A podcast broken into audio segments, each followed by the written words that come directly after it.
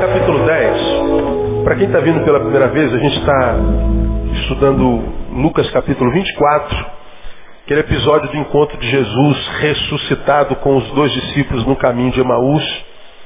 E nós começamos uma série de sermões no ano passado, denominado A Vida Sem Perdas de Tempo. E fizemos uma analogia da relação de Jesus com esses dois discípulos, que porque perderam a capacidade de esperar, você já aprendeu que quem não espera, se desespera, o desespero é comprovação cabal de que uma pessoa perdeu a capacidade de esperar. Eles estavam no dia da ressurreição em Jerusalém, esperando a ressurreição, não aguentaram esperar, deixaram Jerusalém, que distava para Emaús, que distava de Jerusalém 12 quilômetros. Quando eles quase estavam chegando em casa, Jesus ressuscitou em Jerusalém, por misericórdia, alcançou no caminho, entrou na casa deles, eles não sabiam que era Jesus, quando Jesus partiu o pão, eles então perceberam que era Jesus, mas tarde demais, Jesus desapareceu na frente deles.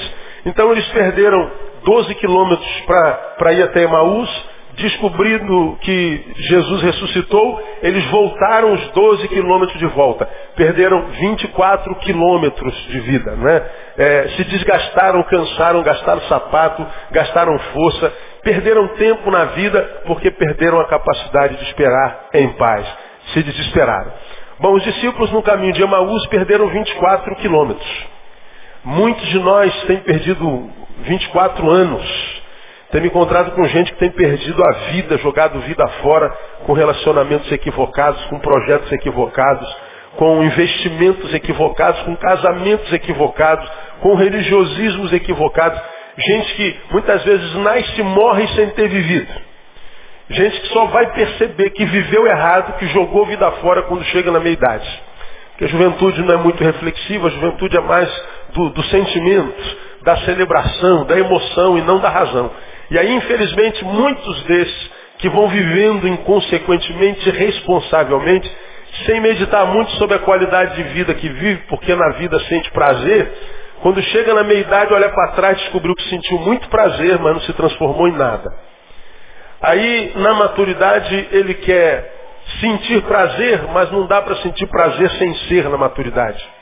E aí ele olha para trás e vê o quanto ele viveu errado, o quanto ele jogou a vida fora, o quanto ele perdeu tempo na vida e muitas vezes não tem mais como recuperar esse tempo. Nossa, eu acho que a maioria dos seres humanos são assim. Só vão descobrir que não viveram quando amadurecerem. Infelizmente, essa é uma geração que joga a vida fora. E nós vivemos um fenômeno social, hoje muito interessante, que eu citei na semana passada, estavam conversando com o pastor Zé, fez essa consideração. Vivemos um tempo muito sinistro. Hoje você vê o pessoal da terceira idade querendo viver. Você vai nas praças, estão fazendo lá educação física, Tai Chi Chuan, estão fazendo dança de sarão, salão. A velharada quer viver mais. Enquanto isso, os jovens estão morrendo cada vez mais cedo. Cada vez mais cedo chafurdado no crack, na droga, na prostituição, nas raves da vida. Os velhos querem viver e os jovens estão morrendo porque querem viver intensamente. Você pega os ídolos das nossas gerações, os que são famosos até hoje. Gente que viveu com intensidade tremenda, mas com uma duração. Pega Cazuza, viveu com toda a intensidade, a duração. Renato Russo, com toda intensidade, o nosso poeta, a duração. Gente que marcou a minha geração, que viveu com intensidade, com a tal da liberdade, mas que durou meia dúzia de anos. Os espertos, os malandros, os cabeções, enquanto a gente vê os otários vivendo 120 anos. Meu. É, seja otário, irmão meu. Seja otário, que eu também quero ser otário. Quero viver 120 anos, né? Com saúde, com saúde. E a gente está estudando isso desde o ano passado. E a gente percebeu na, na, na, na relação de Jesus com os discípulos no caminho de Emaús, que quando é que a gente começa a perder tempo? Quando a gente se afasta do que é santo. Eles se afastaram de Jerusalém. E aí a vida vai, deixou o espiritual, a gente se carnifica e vive uma vida mentirosa, desgraçada e infeliz. Aí terminamos a vida sem perda de tempo. E começamos, ah, há alguns meses atrás, ah, resgatando o tempo perdido. Se não assim, é, como viver sem perder mais tempo. Porque foi impressionante a reação da igreja e, e, e das pessoas no site com relação a essa série de sermões. Que foi a série de sermões que mais me, me, me, me rendeu retorno ah, do site. Você tem uma ideia? Eu recebo entre 150 e 200 e-mails dia. Então, em torno de mil e-mails semana. Semana. É, evidentemente, eu não tenho como responder nem, nem um terço disso. Não dá. Isso me dá uma problemática que você não tem noção. Nega até me xinga porque eu não consigo responder o e-mail de todo mundo. Mas não tem como responder mil e-mails por semana. Não dá. Você abre o casa está lotado. Agora, essa série de sermões foi a que mais deu retorno. Gente que reconheceu que está perdendo tempo na vida. Alguns estão aqui acompanhando a série de sermões. Não consegue firmar na vida, não consegue transformar a existência em vida. E aí entra no desespero, depois que chega os 30, a maturidade vai entrando, a meninice vai saindo, e aí o homem não se satisfaz com qualquer coisinha. Ele não se satisfaz mais com o ele fica lá no. Não dá. Não dá, o barulho começa a incomodar. A gente vai envelhecendo, o barulho vai incomodando. Quer saber se está envelhecendo? Veja se o barulho incomoda. A gente vai saber que começa, começa a incomodar. Já não satisfaz mais. O, o, homem maduro já não se satisfaz mais só com, com sexualidade saída por aí comendo todo mundo. Aí o jovem, ele sai por aí comendo todo mundo. E comi cinco esse final de semana. Ah, é, e daí? Está satisfeito? Está feliz agora? Está realizado? Não, continua infeliz, né, o manezão. E você acha que é um, é um Dom Juan, é o cara, é a mina, que comeu cinco no final de semana. Aí quando chega na velhice, aí não consegue comer mais ninguém. Aí não tem ninguém. Aí vai olhar para trás, pô, bem que o pastor Neil pregou lá há 20 anos atrás. E a gente acha que, que é bacana viver como essa juventude vive hoje. Né? Aí está perdendo tempo, está perdendo tempo. Porque mais importante comer alguém, irmão, é ter alguém no coração e ter um lugar para voltar depois de um dia de trabalho cansativo, de faculdade cansativa, e ter uma pessoa lá dentro daquela casa de braços abertos assim, meu amor, seja bem-vindo à sua casa. Agora vai ser a hora do seu repouso. Isso é que é felicidade, sabia disso, meu irmão? Isso é que é felicidade. Felicidade é ter para quem voltar. É ter para onde voltar. Agora a gente só vai aprender depois de velho. Então eu estou pregando isso aqui para ver se você não espera envelhecer, seu Zé Mané, para ter que aprender esse negócio. Né? Aí, perdi muito tempo na vida. Como é que eu recupero isso? Voltando para o que é santo. Quando a gente volta para o que é santo, isso tudo já foi estudado em quase seis meses. A gente, é, a gente começa a ser tatuado por algumas marcas. Como é que eu sei que eu estou me aproximando do que é santo, pastor? Como é que eu sei que a obra de Deus está sendo restaurada em mim? Bom, a gente carrega algumas marcas. A gente, a gente percebe que, que é, a nossa visão de vida começa a mudar, começa a melhorar. O que era valor para a gente no mundo hoje já não é tanto. E a gente começa a sentir um certo apetite pelo que é espiritual. Ah, o que é espiritual, a palavra, a comunhão, a igreja, Deus, essa coisa sobrenatural começa a nos apetecer. A gente, portanto, a gente está saindo da qualidade de homem carnificado, um pedaço de carne envolta a músculos tão somente, e a gente começa a se espiritualizar. O sobrenatural, o metafísico começa a, a ter valor para nós. A gente começa a querer estudar, entender essas coisas. As coisas da carne não perdem o valor completamente, mas vão perdendo poder sobre nós. Então, a visão de vida, a visão de mundo, a visão de reino começa a mudar. Falamos sobre isso três quartas-feiras, se eu não me engano. E uma outra marca que acontece com quem está se é, restaurando o tempo perdido é que há um resgate do interesse pelo alimento devocional. Foi o que eu falei nas duas últimas quartas-feiras. Alimento devocional é aquele que vai além do culto, vai além do domingo e vai além do ajuntamento. Porque culto a gente tem no nosso caso, três por semana. Quem se alimenta três vezes por semana, ele tem raquitismo espiritual. Ele tem anemia espiritual. Ninguém consegue ter uma vida de qualidade se alimentando três vezes por semana. Então nós temos que buscar aquele Deus que não é o Deus do templo, mas é o Deus do quarto. Do quarto. E tu, quando orares, entra onde? Na tua igreja, congregacionalmente falando, ora teu pai coletivamente e teu pai te abençoará. Isso está na Bíblia não? Não. Tu quando orares, não entra na igreja, entra no quarto. Ora teu pai coletivamente, não, em secreto. E teu pai em secreto te abençoará. Então, quem pretende ser abençoado, não pense que vai ser abençoado só vindo à igreja. Tem que ir para o quarto.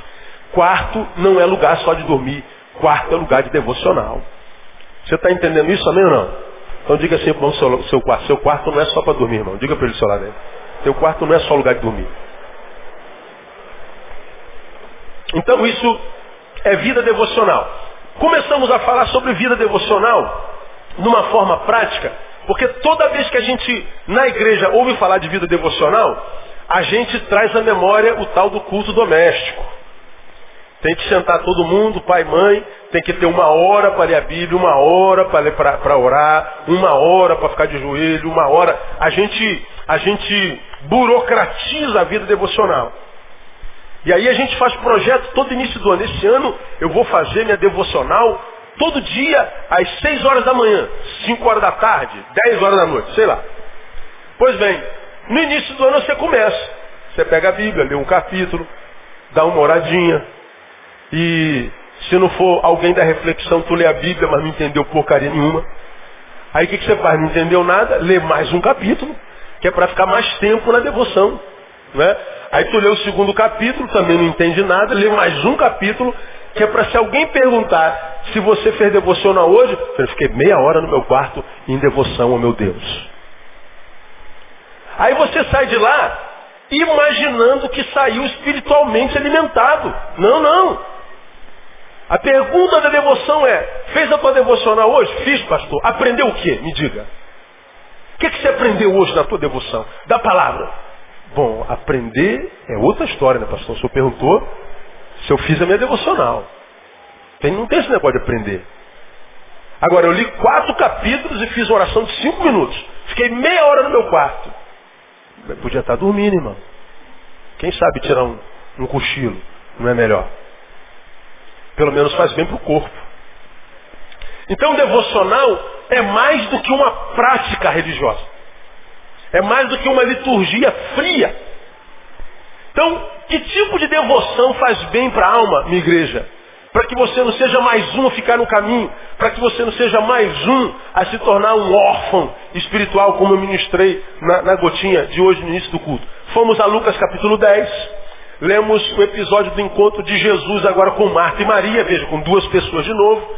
Lá no 24 foi com os dois discípulos caminho de Emaús, aqui com, com dois homens, agora com duas mulheres. Não tem nada a ver a sexualidade. E diz assim, olha, 10, 38. Quando iam de caminho, entrou Jesus numa aldeia e certa mulher por nome Marta o recebeu em sua casa. Tinha esta uma irmã chamada Maria, a qual sentando-se aos pés do Senhor, ouvia a sua palavra. Marta, porém, andava preocupada com muito serviço e aproximando-se disse, Senhor, não se te dá que minha irmã me tenha deixado a servir sozinha? Dize-lhe, pois, que me ajude. Respondeu-lhe o Senhor, Marta, Marta, estás ansiosa, ansiosa e perturbada com muitas coisas, entretanto, poucas são necessárias, ou mesmo uma só. E Maria escolheu a boa parte, a qual não lhe será tirada. Aí nós falamos sobre isso na semana passada, introduzindo devoção, porque parece que Jesus está dando mau testemunho, mais uma vez. Ele chega na casa, ora, quem é que não quer receber Jesus em casa? Se eu, Jesus fala assim, eu vou te visitar amanhã, eu ia, eu ia fazer, arrumar um mercado para fazer compra hoje de madrugada. Eu ia para a Zona Sul, que tem um mercado de 24 horas, para comprar a melhor coisa para fazer amanhã, melhor comida, melhor café para Jesus.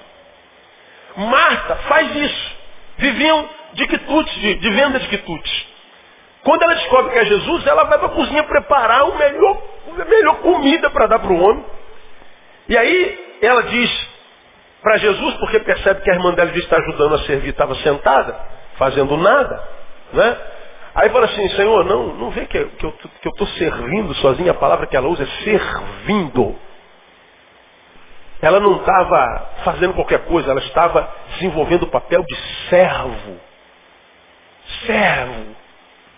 E a irmã dela estava sentada, aspas, fazendo nada. Se eu não está vendo que a minha irmã está fazendo nada e eu estou servindo, manda ela me ajudar. Jesus fala assim, não, tua irmã escolheu a melhor, melhor parte. Como? Como? O que é mais importante do que servir ao Senhor? Estar comigo. A sua irmã podia estar me servindo como você, mas ela escolheu estar comigo. ensinando para nós que mais importante do que fazer para Jesus é estar com Jesus. Por isso que muitas vezes nós cristãos evangélicos vivemos uma vida mentirosa. Parece que não pecamos, parece que não temos fraqueza, parece que somos essa santidade todinha que você vê na televisão, nas igrejas por aí, mas é tudo farsa. Grande parte é farsa. Porque a gente faz muito para Deus, trabalha para Deus a 10. Culto de segunda a segunda, 10, 12, 14, 16, 18, 20 e vigília às 10. E a gente faz todo tipo de campanha, 90 semanas, 300 semanas, 300 pastores, 1.200 pastores, sobe um monte, desce, jejum disso, tem a campanha não sei o que, a semana, sexta-feira da vitória, quinta-feira da prosperidade, quarta-feira da graça, terça-feira da luta contra, da, do, do, do, do, batismo do Espírito Santo, segunda-feira da, da conquista e domingo da família. E a gente vai para a igreja todo dia, faz um monte de coisa assim. Eu estou agradando meu Deus porque eu estou indo para a igreja servir a Deus. Deus não quer que a gente o sirva, pior. É, Deus quer saber quanto tempo você passou na intimidade do quarto comigo essa semana. Não, mas eu fui à igreja todo dia. Eu não estou perguntando o que você fez. Eu estou perguntando onde você esteve. Com quem você esteve. E aí, tão ocupado com a obra de Deus, não temos tempo para o Deus da obra. Aí tu vê o camarada que parece que trabalha muito menos que você, prosperando, Deus abençoando, cheia de vida, vida transbordando, a vida exala dele. Você olha para ele, a vida dele, meu Deus, é muita vida. Esse cara passa e você sente a unção de Deus nele. E o camarada parece que trabalha muito menos que você. Pois é, ele trabalha menos que você, tem mais tempo para estar com Deus. Você não terá de Deus mais do que aquilo que você busca dele no quarto. Vir à igreja é importante. Ir ao quarto é imprescindível. Só quando a gente vai ao quarto é que vir à igreja vale a pena. Porque a gente não consegue estar no quarto sem, sem vir à igreja. A gente, quando está no quarto, tem prazer em estar na igreja. Porque muitos de nós abandonam a igreja porque nunca entram no quarto. Nunca. Vira só um ajuntamento solene. E Jesus disse, já estou farto disso. Farto disso. E muitos dos que vêm à igreja, vêm à igreja só para estar com os amigos. E vim ver a rapaziada. Vim ver as meninas da igreja. Muita mulher boa aqui, né? Muito homem maravilhoso, gostoso aqui, né? Pois é, é verdade. Mas o que você quer é isso? Aí Jesus diria para você, digo-vos que já recebeste o vosso galardão. Você veio ver isso? É isso que você acha que eu tenho de melhor para você? É. Não, eu vim, pastor, para trocar de carro. Tenho um Fusquinha, quero, um, quero uma Pathfinder. Ah, você veio aqui para trocar de carro, para arrumar marido, para ser curado. Você acha que o melhor que eu tenho para você é um carro? É coisas, prosperidade? É. Então receba o seu galardão. Então a gente vai perdendo tempo na vida. Então vamos falar sobre devoção? Mais importante do que fazer é estar. Vamos ver a diferença entre Marta e Maria. Primeiro, para quem está anotando. Marta queria agradar a Jesus. Maria desejava aprender de Jesus. Marta queria agradar a Jesus. Agora eu pergunto a você, agradar a Jesus é um bom negócio ou não? Sim ou não? Sim. Quem quer agradar a Jesus aqui? Diga eu quero agradar a Jesus. Eu também.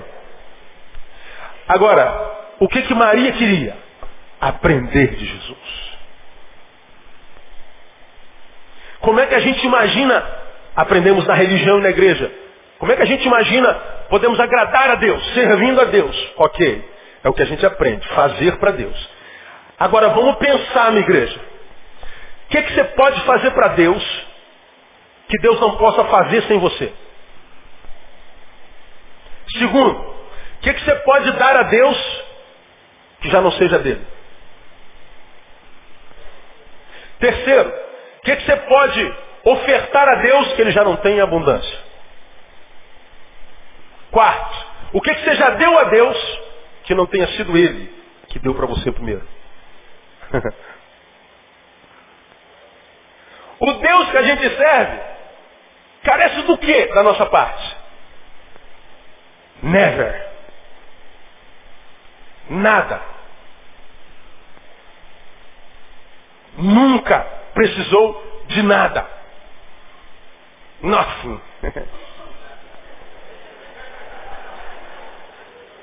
Melhorou, melhorou? Mas eu falei do nunca precisou de nada. Never, nothing. Ah, you know? You understand me? Nós servimos a uma entidade que não tem carência de nada. De modo que servi-lo é quase uma incongruência. O que, que eu possa dar a um Deus que me deu tudo? Por isso que ele diz assim, olha, vocês querem me servir? Eu quero, eu quero, eu quero. Então faça para qualquer um desses pequeninos. Porque quando vocês fizerem qualquer um desses pequeninos, a mim, fazeis. Porque essa entidade que está do nosso lado, esse tem carência. Jesus fala assim, quer me servir? Sirva meus filhos. Apacenta meus cordeirinhos. Aí, o que, que a gente aprende na, na igreja evangélica aqui? A gente serve a Deus quando vai à igreja. Você acredita que vai ser abençoado só porque frequenta a igreja. Aí o que, que acontece? Um monte de crente que vive uma vida desgraçada, vive na igreja o dia inteiro. Agora diz que está vivendo a vida desgraçada, não pode, porque se falar que não está bem, vai aparecer um outro crente que se julga mais crente que ele, vai falar assim, você está dando legalidade para o diabo. Eu estou bem porque eu não dou legalidade para o diabo. Eu sou mais santo que tu. Quem é que não dá legalidade para o diabo? Irmão, o diabo só não nos toca porque nós nascemos em Cristo.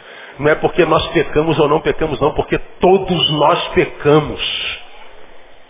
Não é pelo que eu faço ou deixo de fazer, não. É pela graça de Deus em mim. Aquele que é nascido de Deus, o maligno, não toca. Está lá.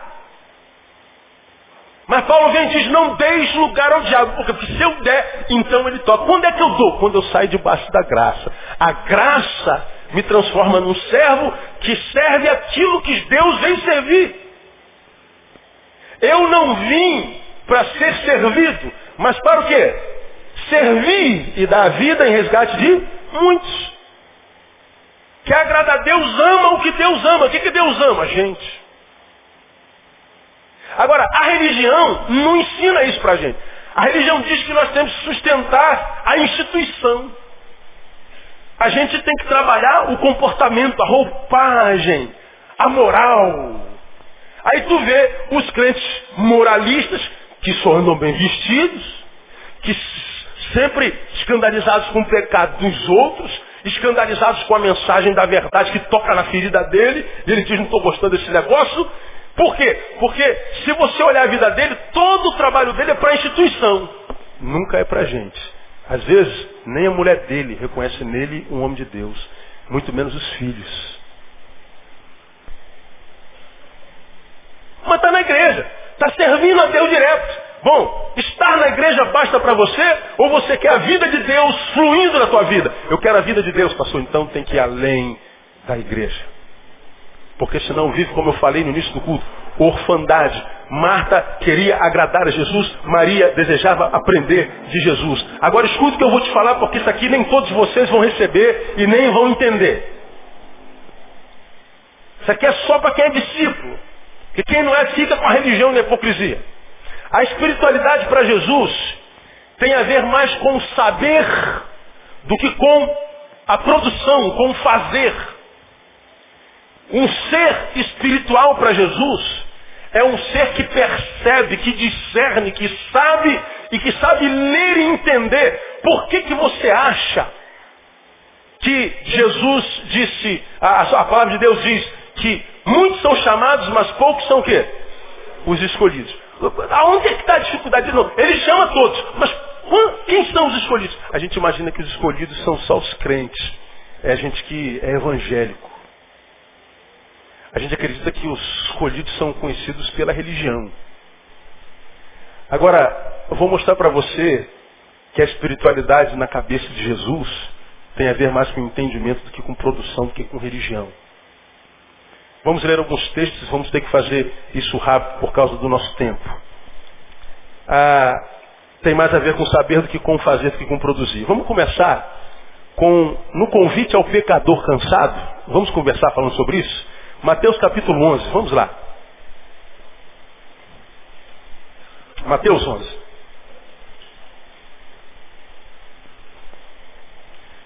Todos nós conhecemos esse texto, é um dos mais conhecidos da Bíblia. Mateus 11, capítulo 28, capítulo 11, versículo 28 e 29, diz assim, é, é, recita comigo, vinde a mim todos vós que estáis e sobrecarregados e, e oprimidos, e eu vos aliviarei. Pois bem, tomai sobre vós o meu jugo, o que mais?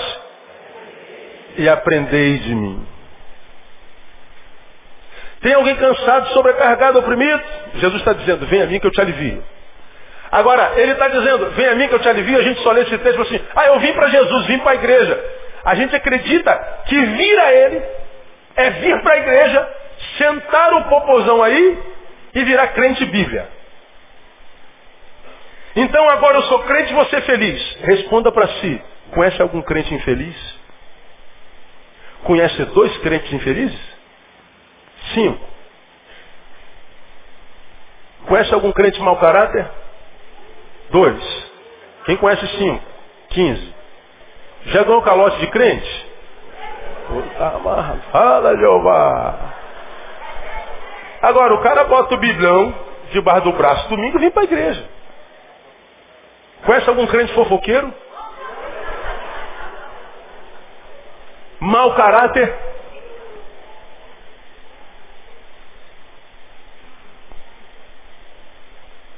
Difícil achar os que não são. Porque a gente imagina que o cansaço e a opressão prometida por Jesus no seu convite ao pecador vai sair de nós quando a gente mudar de religião. A gente veio para a igreja evangélica. Só que ele está dizendo, olha, vinde a mim todos vós que está cansados e oprimidos, e eu vos aliviarei, mas não para aqui.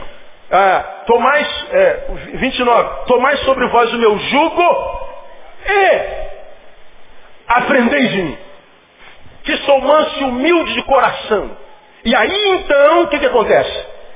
Encontrareis descanso para a vossa alma. Ele está dizendo, não, não adianta vir e não saber nada a meu respeito. Não adianta vir e mudar sua roupagem. Não adianta vir e mudar só de religião. Não adianta vir e mudar a linguagem. Antes você dizia, aí brother, agora diz a paz do Senhor, amado. Não adianta vir, usava bermuda de, de, de, surfista, camiseta, pegava onda e agora usa terno e gravata. E diz graça e paz, aleluia. Não adianta, não é disso que Jesus está falando. Antes tu ia para o centro, tocava tambor. Agora tu vem para a igreja, toca teclado. Sim, mas o que você sabe de Jesus? Aprendeu o quê? Bom, pastor, é outra história, pastor. Você não pode aprender. Eu, eu tenho muito. Eu tenho dificuldade de aprendizado, pastor. Pois é. Por isso que muitos são chamados e poucos escolhidos. Porque é muito mais fácil fazer do que aprender. Aprender dá trabalho. Estudar é ruim pra caramba. Gastar tempo aqui lendo é uma chatice, pastor. Não gosto de ler, pastor. Lamento. Mas tem que aprender dele. Então acha um lugar onde se prega dele com sabedoria. Acha um lugar onde fala dele com inteligência. Porque senão você se transforma só em mais um mantenedor de impérios evangélicos. Tá bom para você? Então fique à vontade. Se se quiser. Porque ele está dizendo, quem quer aprender de mim, esse encontrará descanso para a vossa alma. Vamos, vamos prosseguir. Isso é o convite ao pecador. Agora, com relação à missão apostólica da igreja, Mateus 28, passa aí. Convite no início é aprender. Mateus 28.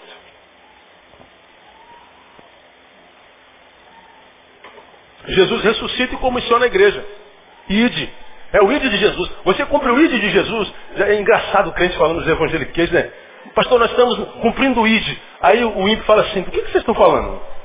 O id. Que, que id? Pois bem, e o que, que é o id? Vê lá o 19. Portanto, id Fazei discípulos de todas as nações, batizando-os em nome do Pai, do Filho e do Espírito Santo, e o que mais?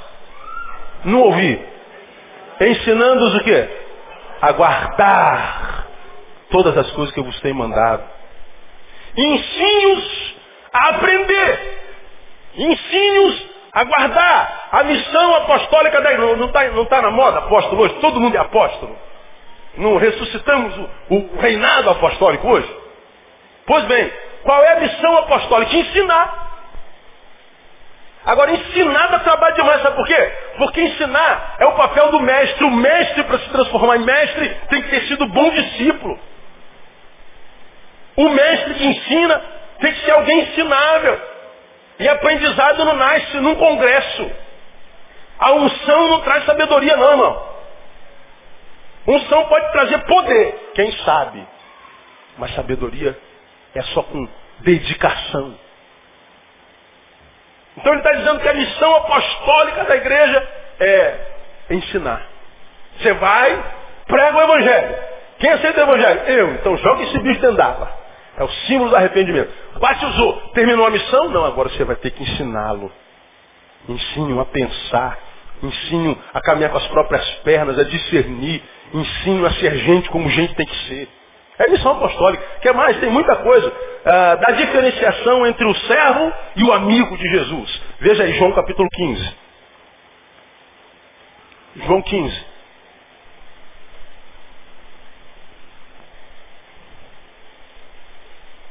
Quinze e quinze. Também conhece bem. Já não vos chamo servos, porque o servo não sabe o que faz o seu senhor. Mas chamei-vos amigos, por quê? Porque tudo quanto ouvi de meu pai, leia para mim. Vos dei a conhecer, vos fiz saber. Por que, que eu te chamo de amigo? Porque eu te ensinei tudo. Meu amigo não é o que me serve, é aquele que absorve meu conhecimento. É aquele para quem eu ensino e aprende. Então ele está dizendo que a marca de discipulado é o ensino. Agora tem gente que não aprende no que você fala 200 vezes, 300 vezes. O bicho não obedece, o bicho não se curva. Ele, ele quer viver vida independente, carreira solo. Aí no final acaba no lamaçal. Fala assim, pastor, Deus me abençoou, pastor, onde é que Deus estava? Deus me amou. Cala a boca, irmão. Olha para a tua vida, vê se você foi discípulo. Vê se você submeteu a autoridade. Vê se você procurou mestre para você aprender dele. Vê se você buscou referência. Mas não, né? ficou olhando para a roupa, ficou olhando para o estereótipo, ficou olhando para o cabelo, ficou olhando para comportamento, para falso moralismo. Agora envelhece, está aí como está, e reclama, ainda fica com raiva de quem prega a verdade para ele. Mas Jesus está dizendo que a amizade com ele tem a ver com quem o conhece, sabedoria. Vamos avançar, eu tenho que correr, lamentavelmente. Ah, na missão da igreja na terra, vamos a Efésios capítulo 3. Efésios capítulo 3. Não foi Jesus quem disse, sobre esta pedra ficarei na igreja, a porta do inferno não prevalecerão contra ela? Pois bem, a, a, quando ele fala é, edificarei a minha igreja, ele diz que a igreja é dele. E foi ele que edificou. E se foi ele que edificou, ele não pode ter edificado uma coisa sem importância. Então, quando você pega um crente carnal, diz assim, eu não preciso de igreja, ele está dizendo, Jesus, tu és um idiota, edificaste uma coisa que eu não preciso, seu manezinho de Jesus. É, Jesus edificou a igreja e você acha que não precisa da igreja, porque a igreja é uma coisa dispensável. Pois é, quem está errado, Jesus ou você? Né? Aí vem Jesus e diz assim, as portas do inferno não prevalecerão contra ela. Ora, é, aonde se daria o embate entre a igreja e o, e o, e o inferno? Está aí em Efésios capítulo 3, a partir do versículo 8. Olha lá. A mim, o mínimo de todos os santos, me foi dada esta graça de anunciar aos gentios as riquezas inegustáveis de Cristo e demonstrar a todos qual seja a dispensação do mistério que desde os séculos esteve oculto em Deus que tudo criou, para que agora a multiforme o quê? Sabedoria de Deus seja manifestada por meio da igreja aos principados e potestades das regiões celestes, segundo o eterno propósito que fez em Cristo Jesus. Paulo está dizendo a mim, o mínimo dos apóstolos, foi dada essa graça de anunciar a sabedoria de Deus que esteve oculta desde os tempos eternos, para que agora a multiforme graça e sabedoria de Deus seja manifestada por meio da igreja aos principados e potestades e tal. Ele está dizendo que o papel da igreja no caminho é pedagógico, manifestar a sabedoria de Deus. Não só aos homens, mas às potestades. Até as trevas, quando querem saber de Deus, deveria perguntar a nós. É aquele, aquela experiência de, de Paulo que a sua sua, sua, sua, sua sombra curava, seu lenço curava, falava como quem é autoridade, aí aparece aquele camaradinha dizendo que, que, que, que queria o poder de Paulo. Quanto é que eu pago, Paulo, para pegar o teu poder? Eu falei, não, isso não é bem assim não, filho. Isso não é vendido não, isso não, não é da hora, isso não é abra-cadabra, não é raspadinha não. Porque o, meio é o outro. Aí ele, ele não acreditou. Apareceu um endemoniado na frente dele. Eu te esconjuro em nome do Deus de Paulo. Quem se lembra o que, que o demônio respondeu? Conheço a Jesus e sei quem é Paulo. Mas você não. E diz que o demônio se levantou em cima dele e pegou ele. Olha o que o demônio diz. Eu sei quem é Paulo. Paulo eu respeito. Esse cara eu sei que sabe. O diabo é conhecido como o enganador. Como enganar a quem sabe? De modo que o diabo diz, eu não tenho como enganar esse cara, esse cara sabe.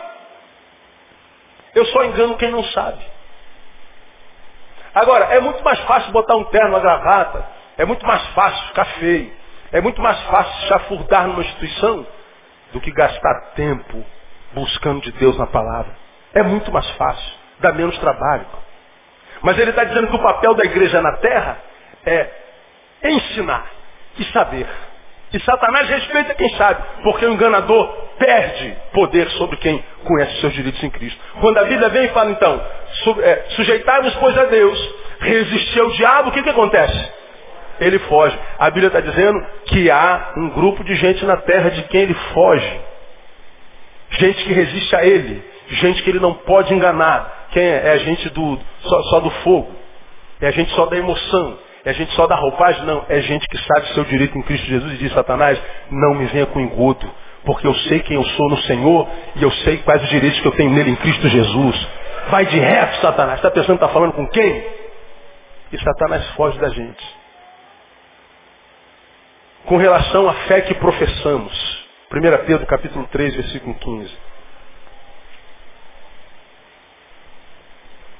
Eu vou ler rápido. Antes, santificar em vossos corações a Cristo como Senhor. E estáis, estáis sempre preparados para responder com mansidão e temor a todo aquele que vos pedir o quê? A razão da esperança que é em vós. Estejais preparado para responder com mansidão a qualquer um que vos pedir a razão da esperança. Por que, que você crê em quem você crê? Por que, que você crê como crê? Você sabe. É uma fé racional. Não é só uma fé sentimental. Não é uma fé epidérmica, sensitiva. É uma fé racional. Eu creio e sei quem tenho crido. Eu creio e te digo por que eu creio no que eu creio e como creio. Não tem nada a ver de intelecto, não precisa ser intelectual. Ele pode ser um sábio simples é alguém que aprende de Jesus, responder com razão.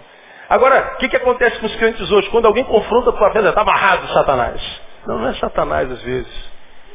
É um ser humano inteligente. Está repreendido, capeta. A letra mata. Olha. Satanás é uma bênção para a maioria dos crentes. Porque quando a gente peca, a gente diz, é o, é o diabo. Lançamos sobre ele toda a nossa mediocridade. E segundo, quando alguém nos confronta na fé, a gente diz, é o inimigo que está se levantando. Isso não é. É o ser humano que pensa, que está te perguntando por que, que você crê como crê. Muitas vezes nem, nem só para confrontar a tua fé. É porque eles morrem de vontade de crer e não conseguem. A fé é um dom de Deus. Falei sobre isso domingo à noite. Quando falei do, do senador, me lembro o nome dele de novo. Darcy Ribeiro.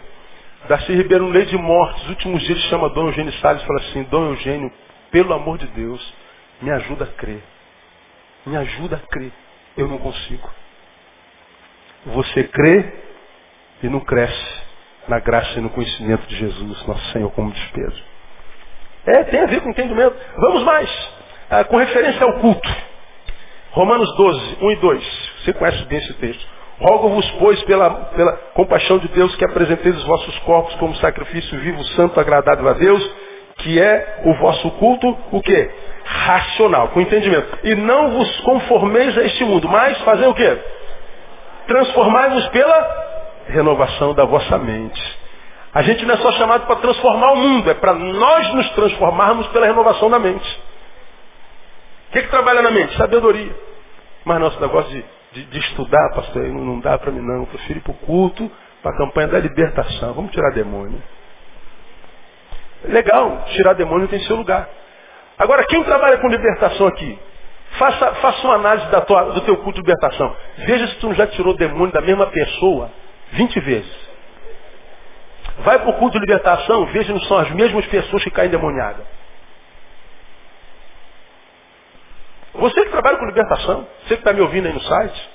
Pastor, você não acredita em libertação de demônio? Não, se eu te contar algumas, algumas embates que eu já tive com demônio, com libertação, você não acreditaria. Agora, primeiro que quando a gente lida com demônio, não pode ser pirotécnico. Não pode dar espaço no culto para demônio. O culto é realizado para a glória de Deus.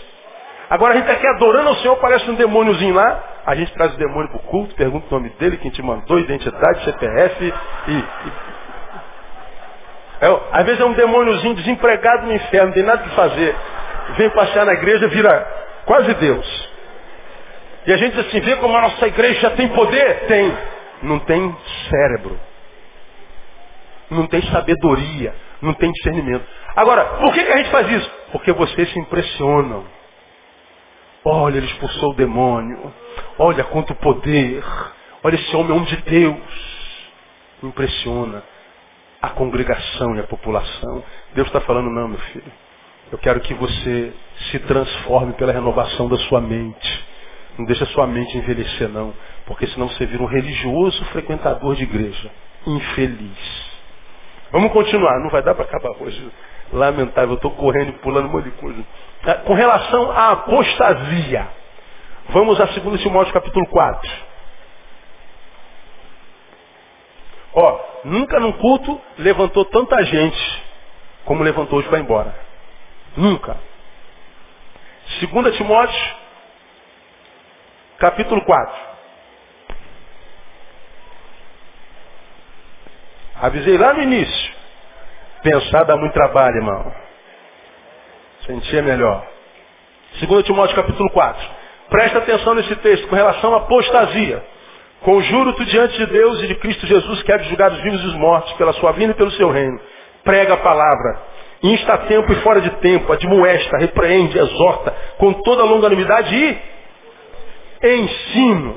Porque virá tempo em que não suportarão a sã doutrina. Ó, ouvido, suportarão a sã mas tendo grande desejo de ouvir coisas agradáveis, ajuntarão para si mestres segundo os seus próprios desejos. E não só desviarão o quê? Para mim.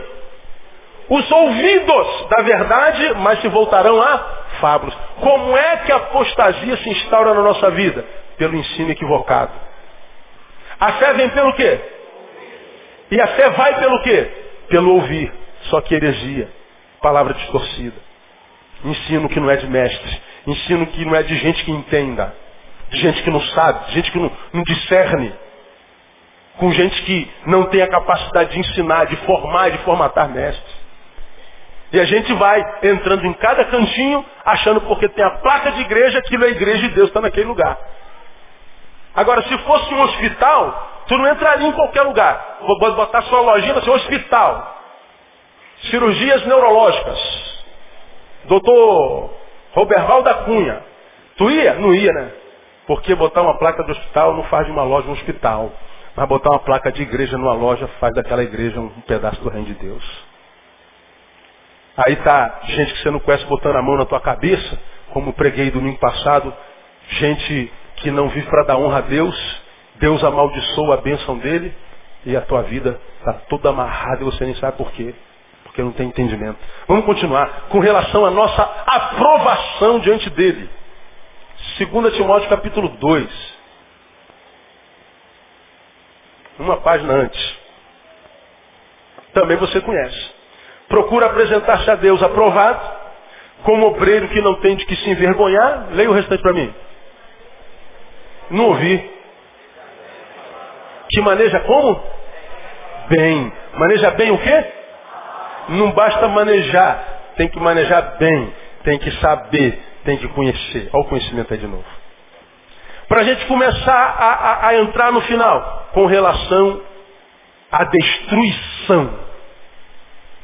Oséias capítulo 4, versículo 6. Todos esses versículos nós conhecemos muito bem, só não meditamos sobre eles. Oséias 6, 6 diz, pois, uh, Oséias 4, 4, 6 diz, o meu povo está sendo destruído por quê? Falta o quê? Conhecimento. Agora, olha a seriedade desse versículo. Quem é que está sendo destruído? O povo de Deus. Deus dizendo, o meu povo está sendo destruído. Somos de Deus, somos povo dele e ainda assim estamos sendo destruídos. Por quê? Está faltando o quê? Conhecimento. Ah, eu sou de Deus. É, pode ser destruído assim mesmo. Pode morrer que você vai ser salvo, mas enquanto não morre é salvo, vai viver uma vida medíocre. Morre que você vai para o céu, mas enquanto não morre, vive no inferno. E o pior, tem que mentir dizendo que não vive. Tem que mentir dizendo que é feliz o tempo todo. Tem que mentir dizendo que está tudo bem a vida inteira. Tem que mentir dizendo que não tem fraqueza. Tem que mentir fingindo que é santo mesmo, como você mente. E quer que Deus haja na vida como? Com a vida cheia de mentira. Para a gente terminar, você já aprendeu em nove tópicos que a espiritualidade para Deus tem mais a ver com saber do que com fazer. Agora, para a gente pensar. Está na moda a tal da batalha espiritual. Batalha espiritual, batalha espiritual, irmãos. Eu, eu vejo cada coisa, cara, que. O pior, respeito, amigos meus, homens de Deus que eu amo, estão lá na batalha espiritual de primeiro nível, segundo nível, terceiro nível, e a gente está no negócio de ativação profética, DNA do pecado. A, a, gente vai inventando um monte de coisa, cada vez uma coisa mais. Eu respeito tudo. Eu só não entendo como ovelha minha vai um negócio desse, mas eu respeito. Eu respeito. Não proíbo vocês de ir a lugar nenhum. Vocês podem onde vocês quiserem.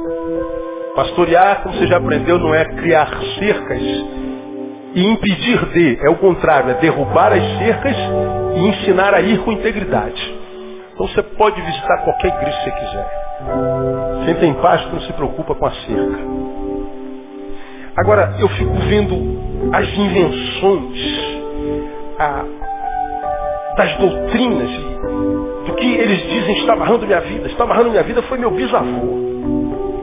Está amarrando minha vida foi que fulano pegou a minha unha, que eu fiz a cutícula, e a pessoa pegou minha cutícula e fez um trabalho para mim. Você pega livros por aí que você lê, depois que acaba de ler, está morrendo de medo. Porque você acredita que tudo aquilo ali amarrou tua vida e você não tem vida para se libertar daquilo ali. E quando a palavra de Deus é tão simples, se pois o Filho vos libertar, verdadeiramente sereis livres. Agora, quando é que eu sei que foi o Filho? Quando eu conheço esse Filho. Quando eu conheço esse filho e alguém vem me dizer assim, foi, foi a tua manicure que pegou tua unha e fez um trabalho para você. Meu irmão, pode fazer um trabalho, dois trabalhos, pode pegar minha unha, se meu dedo cair, pode pegar meu dedo. Quando, quando, quando se, eu for amputado, pega meu braço, enterra no cemitério, não sei das quantas, bota meu nome na boca do, da coruja, é, é, cava um buraco lá no, no cemitério das cruzes das almas. Ah, é, pode matar todos os sapos e corujas. Meu irmão, maior é o que está em mim do que aquele que está no mundo. Pode fazer um raio que o parta. O diabo sabe em quem ele pode tocar. Não tem que ter medo do diabo. Mas aí, como a gente não vive vindo em Deus, a gente diz assim, ah, é porque eu fiz aquilo, porque eu fiz aquilo, mas eu também fiz. Todos nós pecamos. Você pensa que o, que o homem que Deus abençoe é alguém que não peca? É, não. Mas é que a gente vê os superstars da televisão, dos congressos famosos, estão sempre falando das suas experiências com Deus, o quanto eles são santos. Quanto eles falam e Deus ouve, quanto eles entram no quarto e, e a luz queima. O quanto eles falam com a pessoa, a pessoa chora. Enquanto eles sobem no monte, enquanto eles descem sei aonde. Eu falo, meu Deus, é muita santidade. Eu perdo esse homem, eu quero estar no inferno no tempo. Porque eu tem dia que eu não tenho vontade nem de passar perto da Bíblia. Tem dia que se eu pudesse eu nem acordava. Tem dia que eu vim para a igreja atender gente. O irmão está lá falando comigo dos seus problemas. Né? Eu estou aqui ouvindo com carinho, mas na verdade eu tenho vontade de pegar no pescoço dele. Fala assim, preguei sobre isso tudo aí ontem à noite. Se você ouvisse, você não estava aqui, meu. Mas eu ouço com carinho, abençoo, ora, aconselho. E ele sai dali abençoado. Pô, meu pastor é uma bênção. Pois é, falei a mesma coisa que eu preguei ontem. Mesma coisa. Aí se você fala que tem fraqueza, tem domingo que não tem vontade de vir para a igreja, tem domingo que eu estou vontade de ir para a praia. Veja aquele solzão e lembro do calor do tabernáculo. Aí eu olho para minha Harley. Olho, olho para minha Harley. 12 quilômetros da praia.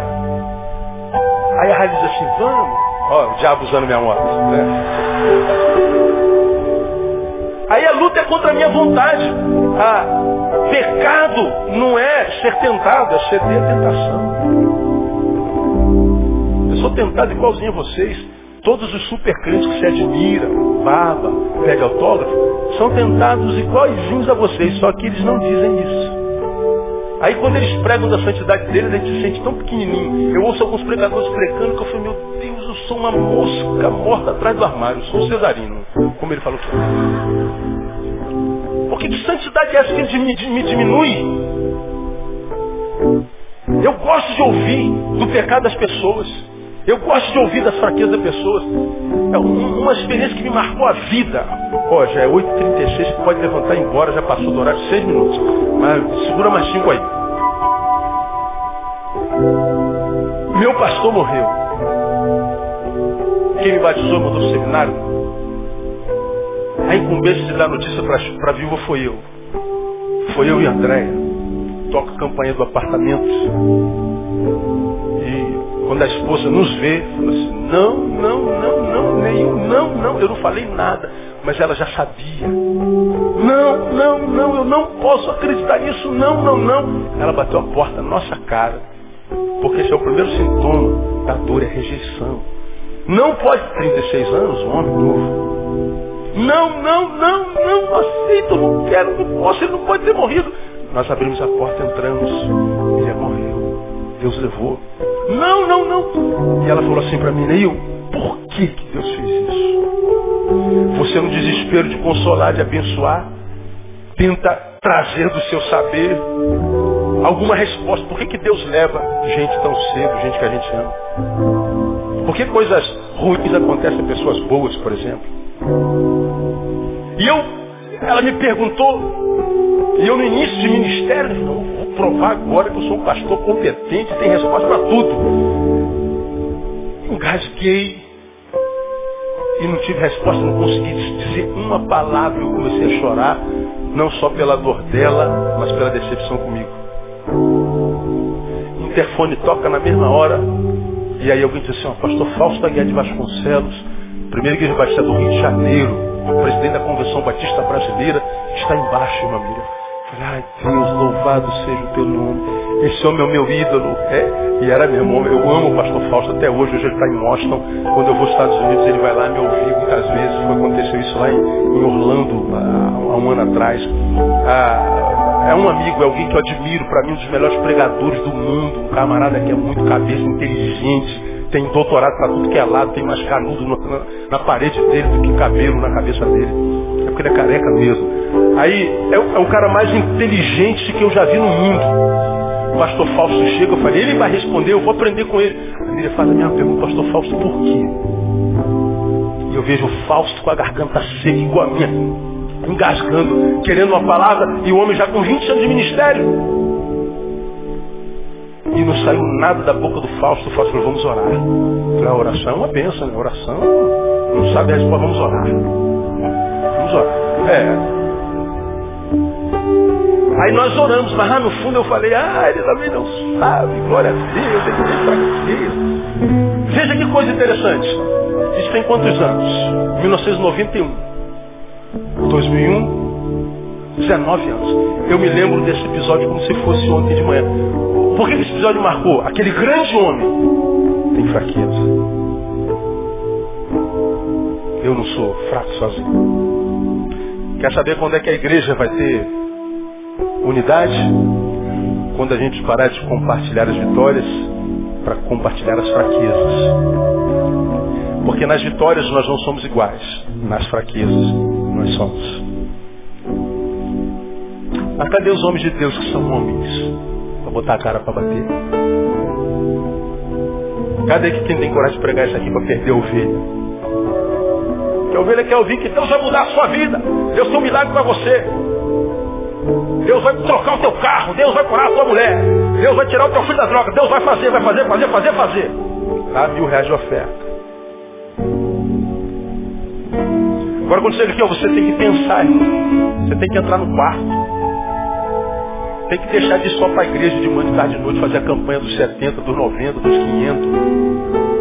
Parar de ser um materialista. Você tem que gastar tempo com Deus.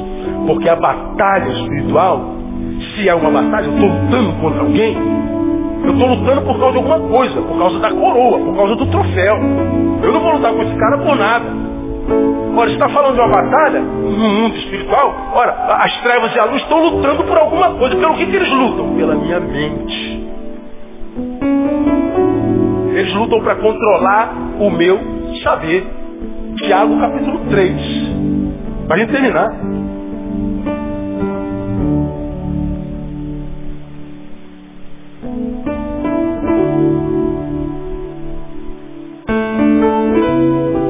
Tiago 3,13. Quem dentre vós é sábio e entendido? Mostre pelo seu bom procedimento as suas obras em mansidão de sabedoria. Mas se tendes, olha lá, amargo ciúme, sentimento faccioso em vosso coração, não vos glorieis nem mintais contra a verdade. Essa não é a sabedoria que vem da onde? Do alto. É sabedoria. Ela só não vem do alto. Ela é o quê? Terrena, animal e diabólica. Essa é uma sabedoria.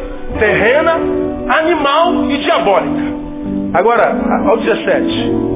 Mas a sabedoria que vem do alto é, primeiramente, pura, depois pacífica, moderada, tratável, cheia de misericórdia de bons frutos, sem parcialidade, sem hipocrisia. Do que Tiago está falando? De dois tipos de saber. Quem gerar o saber dentro de mim, me ganhou.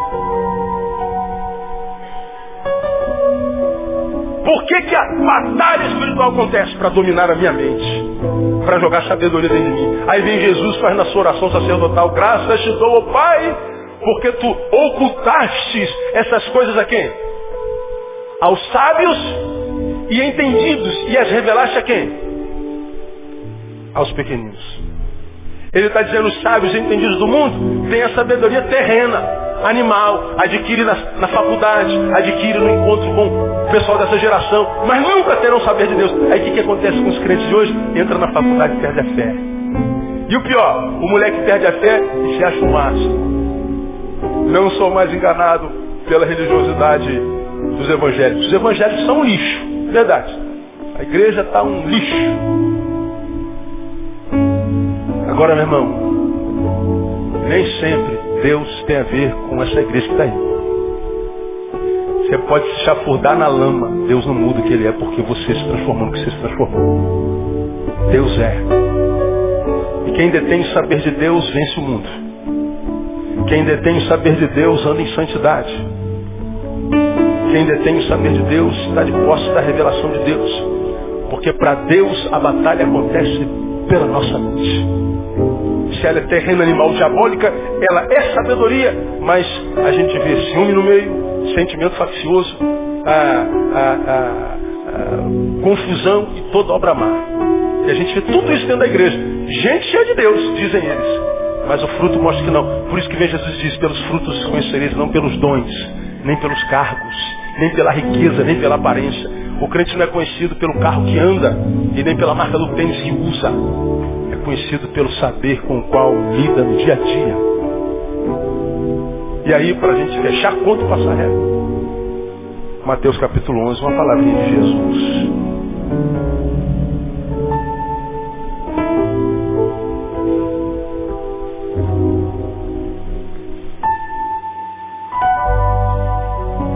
Mateus capítulo 11, versículo 25, acabei de falar para você. Naquele tempo falou Jesus dizendo, graças te dou, ó Pai, Senhor do céu e da terra, porque ocultaste essas coisas aos sábios e entendidos e a revelaste aos pequeninos. Sim, ó Pai, porque assim foi do teu agrado. Todas as coisas me foram entregues por meu Pai. Ninguém conhece plenamente o Filho senão o Pai, ninguém conhece plenamente o Pai senão o Filho e aquele a quem o Filho quiser se revelar. Portanto, ele não se revela a todos. Muitos são chamados, poucos escolhidos. Agora, irmão, se a sementinha desse evangelho foi plantada no teu coração, de modo que você, pelo menos, simpatizou-se com o evangelho, meu irmão, é possível que o Pai esteja querendo se revelar para você. Não jogue isso fora. Não jogue essa semente fora. Porque a Bíblia diz que o temor do Senhor é o quê? Princípio da sabedoria, mas a gente não pode ficar no princípio, tem que mergulhar. Se você já teme, você está com o pezinho dentro da porta do saber Deus.